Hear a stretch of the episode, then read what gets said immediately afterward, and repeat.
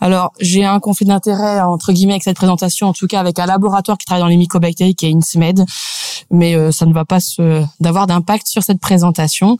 La révolution, on va dire que ben, pour la première fois, on a des recommandations qui sont internationales. sauf les Anglais, bon, on les met toujours à part, mais là qui prennent à la fois des recommandations américaines et européennes, puisque jusque-là, les recommandations de prise en charge dans les infections à mycobactéries non tuberculeuses n'étaient que américaines.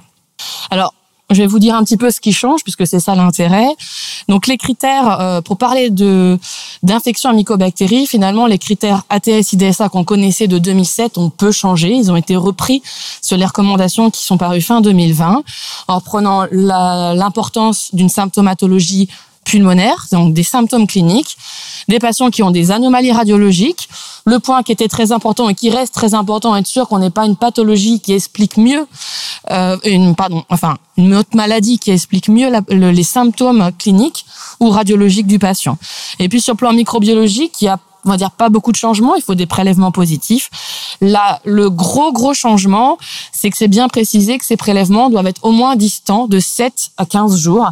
Et ça c'est fondamental, c'est-à-dire que on a l'habitude de faire ce qu'on fait pour la tuberculose et pour la tuberculose, on a un objectif, avoir un prélèvement positif puisqu'on sait que Mycobacterium tuberculosis est un pathogène strict euh, de l'homme et si on le trouve, faut le traiter les mycobactéries non tuberculeuses, c'est pas du tout le même enjeu. L'objectif, c'est de savoir si vraiment il est là et si vraiment il peut être responsable de quelque chose. Et donc, autant pour la tuberculose, on va faire des prélèvements trois jours de suite qu'on va répéter. Autant pour la mycobactérie non tuberculeuse, il faut être sûr qu'en fait, dans le temps, cette mycobactérie, il n'y a pas une clairance naturelle. Et donc, il faut espacer les prélèvements. C'est-à-dire que des prélèvements faits trois jours de suite, s'ils sont tous les trois positifs, ils comptent que pour un seul prélèvement. Après, on garde la positivité des prélèvements faits lors d'une fibroscopie bronchique.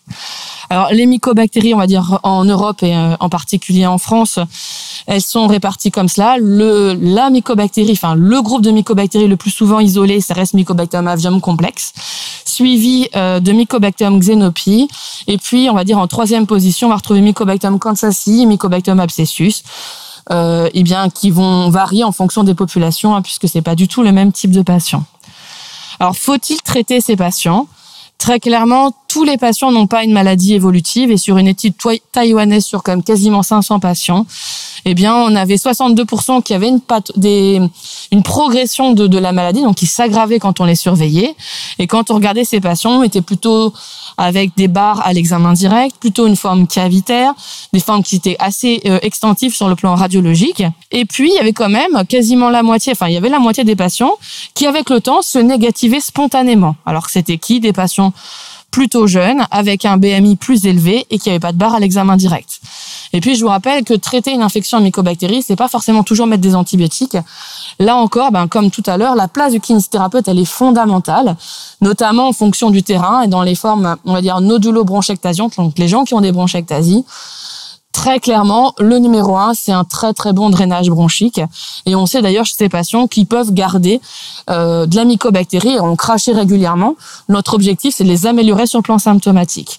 Donc, qui traiter, en tout cas, qui se posait plus la question du traitement bah, Plutôt des patients avec des prélèvements positifs au direct, une lésion cavitaire ou extensive. Est-ce qu'on doit se baser sur l'antibiogramme? Alors c'est pas pour toutes les mycobactéries, c'est pas pour toutes les molécules. Donc si vous avez une infection à Mycobacterium avium complexe, il faut que vous ayez la sensibilité macrolide aminoside. À la fois on peut l'avoir très rapidement sur le plan génotypique et puis après on peut avoir des CMI. Alors c'est important de se focaliser là-dessus parce que ce sont les molécules pour lesquelles on a des breakpoints. On sait interpréter. Il y a d'autres molécules pour lesquelles on ne sait pas interpréter finalement ça va juste induire euh, des questions et peut-être ne pas faire prescrire des molécules qui vont avoir un bénéfice pour le patient. Pour Mycobacterium kansasi, la seule pour laquelle on a vraiment une corrélation entre ce qui se passe in vitro et in vivo, c'est la rifampicine. Pour Xenopy, on ne fait pas d'antibiogramme parce qu'en fait, on ne sait pas les interpréter, donc ça ne sert à rien. Et pour Mycobacterium abscessus, on a un petit peu plus besoin de, l'antibiogramme, notamment rechercher la résistance inductible aux macrolides, la résistance aux aminosides, et puis on peut demander des CMI molécules entre guillemets un petit peu de deuxième ligne.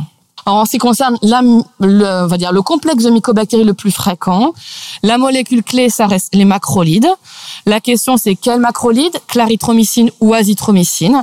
On avait des données chez le patient VIH avec une infection disséminée, mais en fait, pour l'infection pulmonaire, pour l'instant, on n'a pas de données. On a l'impression en tant que clinicien que la tolérance est meilleure pour l'azithromycine, mais est-ce que son efficacité est identique? Et donc, je vous rappelle qu'il y a une étude qui est en cours, qui est une CLASI, euh, pour lequel, eh bien, on va comparer les deux. Alors pour les Américains, c'est facile, hein, le choix il se fait sur le coût et euh, l'azithromycine c'est nettement moins cher. Donc les Américains ont beaucoup poussé pour mettre l'azithromycine en première intention devant la clarithromycine. Je vous rappelle qu'en France, la seule qui est l'AMM dans cette indication, c'est la claritro. L'amicacine, hein, donc c'est uniquement dans, dans le cadre de formes sévères en début de traitement. Il y a la question de traitement quotidien ou intermittent. Alors la question, elle ne se pose que pour les patients qui ont des formes nodulo-bronchectasion. Si vous avez une forme cavitaire, clairement, il faut absolument pas se poser la question du traitement intermittent. Pour les autres, eh bien, on va dire que là encore, il y a l'attitude européenne, l'attitude américaine. Les Américains étaient pro-intermittent en disant, bah, c'est, mieux toléré, on a une meilleure observance, et puis c'est moins cher. Les Européens étaient globalement plutôt pro-traitement quotidien, donc c'est laissé à l'appréciation euh, du clinicien en charge. Et puis combien de temps? Alors il n'y a pas d'études qui comparent, mais très clairement sur des données rétrospectives, c'est des traitements longs. Donc euh, plus d'un an, ça c'est sûr, et on est resté sur 12 mois après négativation des prélèvements. Donc un macrolide au sein d'une multithérapie, des aminosides si c'est une forme sévère, un traitement donc quotidien pendant 12 mois après négativation des prélèvements. Alors l'amicacine nébulisée a été discutée puisqu'il y a eu pendant l'intermédiaire donc du travail de ces recommandations la publication donc euh, euh, d'une étude randomisée qui a montré un bénéfice sur des formes réfractaires. Donc pour l'instant c'est proposé en deuxième ligne en cas d'échec donc forme réfractaire, c'est-à-dire au moins six mois de traitement bien conduit et c'est la seule AMM qui existe dans cette indication en France. Pour Kansas City, la première question posée, isoniazide ou macrolide Alors, il n'y a pas d'études comparatives. Il y a deux petites études qui utilisent la claritro à la place de l'INH avec des bons résultats. L'isoniazide garde sa première place, mais la clarithromycine est une bonne alternative, notamment sur les problèmes de tolérance. Les aminosides, il y a globalement peu de, peu de données pour son intérêt, sauf dans des formes très très sévères en début de traitement. Pour ce qui est des quinolones, on a euh, vraiment pas beaucoup de données, donc c'est pas recommandé. On a suffisamment de molécules efficaces pour pas se poser la question des quinolones. La même question s'est posée intermittent au quotidien, et là très clairement, euh, les données elles sont en faveur d'un traitement quotidien puisqu'on a vraiment un risque de sélection de mutants résistants euh, si on fait un traitement intermittent de Kansas Et la durée, c'est la seule mycobactérie où les choses ont un peu changé, puisque là, c'est un an minimum et on ne tient plus compte de la date de négativation euh, des crachats. Il faut dire que Kansas c'est un tuberculose-like. C'est probablement la mycobactérie la plus facile à soigner. Pour Xenopie, eh bien, c'était la question moxifloxacine ou clarithromycine.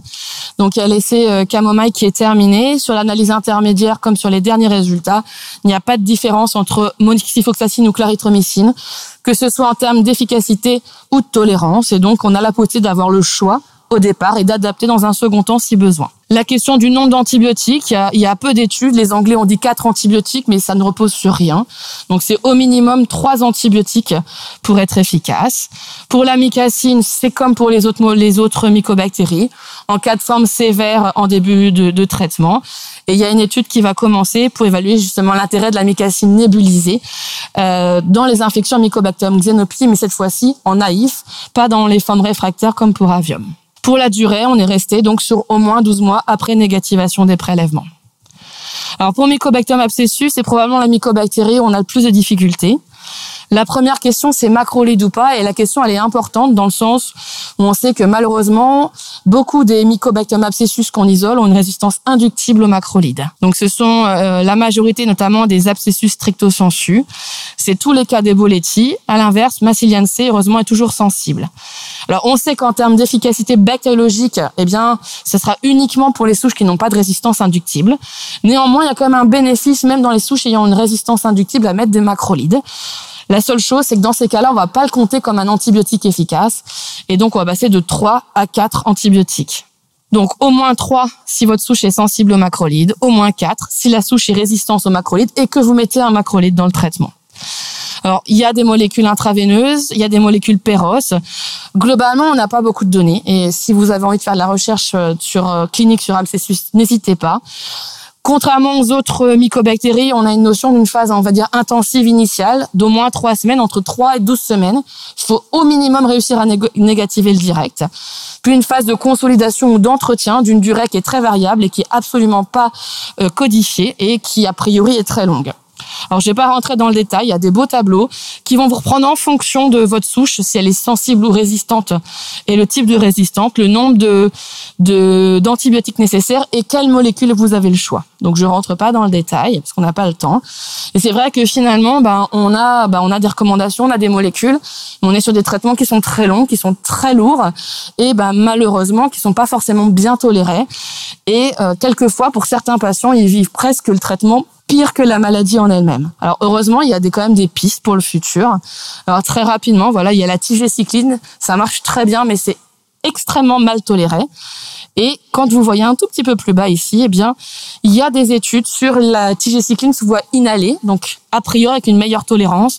Alors pour l'instant, ce ne sont que des données qui sont chez l'animal, hein, sur modèle murin, mais c'est une voie de d'espoir. Il y a beaucoup de données quand même en faveur de la clofazimine. Et d'ailleurs, nos collègues euh, néerlandais essayent de remplacer la rifampicine par la clofazimine, notamment pour euh, avium, puisqu'on aurait ainsi moins de soucis d'interaction médicamenteuse le tédisolide qui aurait une meilleure efficacité et une meilleure tolérance que le linésolide. Donc pourquoi pas pour le futur et puis euh, la place de l'amicacine liposomale sur d'autres mycobactéries ou en première ligne. Donc il y a quand même des espoirs. On reparle aussi un petit peu de phagothérapie. Donc globalement, eh bien, on a ces mycobactéries les principales. Vous voyez, à chaque fois, c'est au moins 3 à 4 antibiotiques. Au moins 12 mois après négativation des prélèvements, sauf pour Kansas où un an peut suffire. La kiné, elle a une place fondamentale chez ces patients. Ça ne sert à rien si vous de mettre des antibiotiques si à côté de ça, il n'y a pas un bon drainage bronchique. Il y a quand même des, euh, des, espoirs pour le futur. Et puis, je dirais que ben, là, pour l'instant, on est euh, sur beaucoup d'avis d'experts. On, a besoin de plus d'évidence-based médecine, mais c'est compliqué puisque c'est même des pathologies qui sont pas très fréquentes. Et on a tous besoin ben, de travailler ensemble pour y arriver, à la fois pour avoir des molécules efficaces, mais aussi bien tolérées pour ces patients un tout petit mot de pub pour les journées du Grépi, donc de pneumo-infectiologie qui auront lieu fin novembre à Chantilly. Et je vous remercie.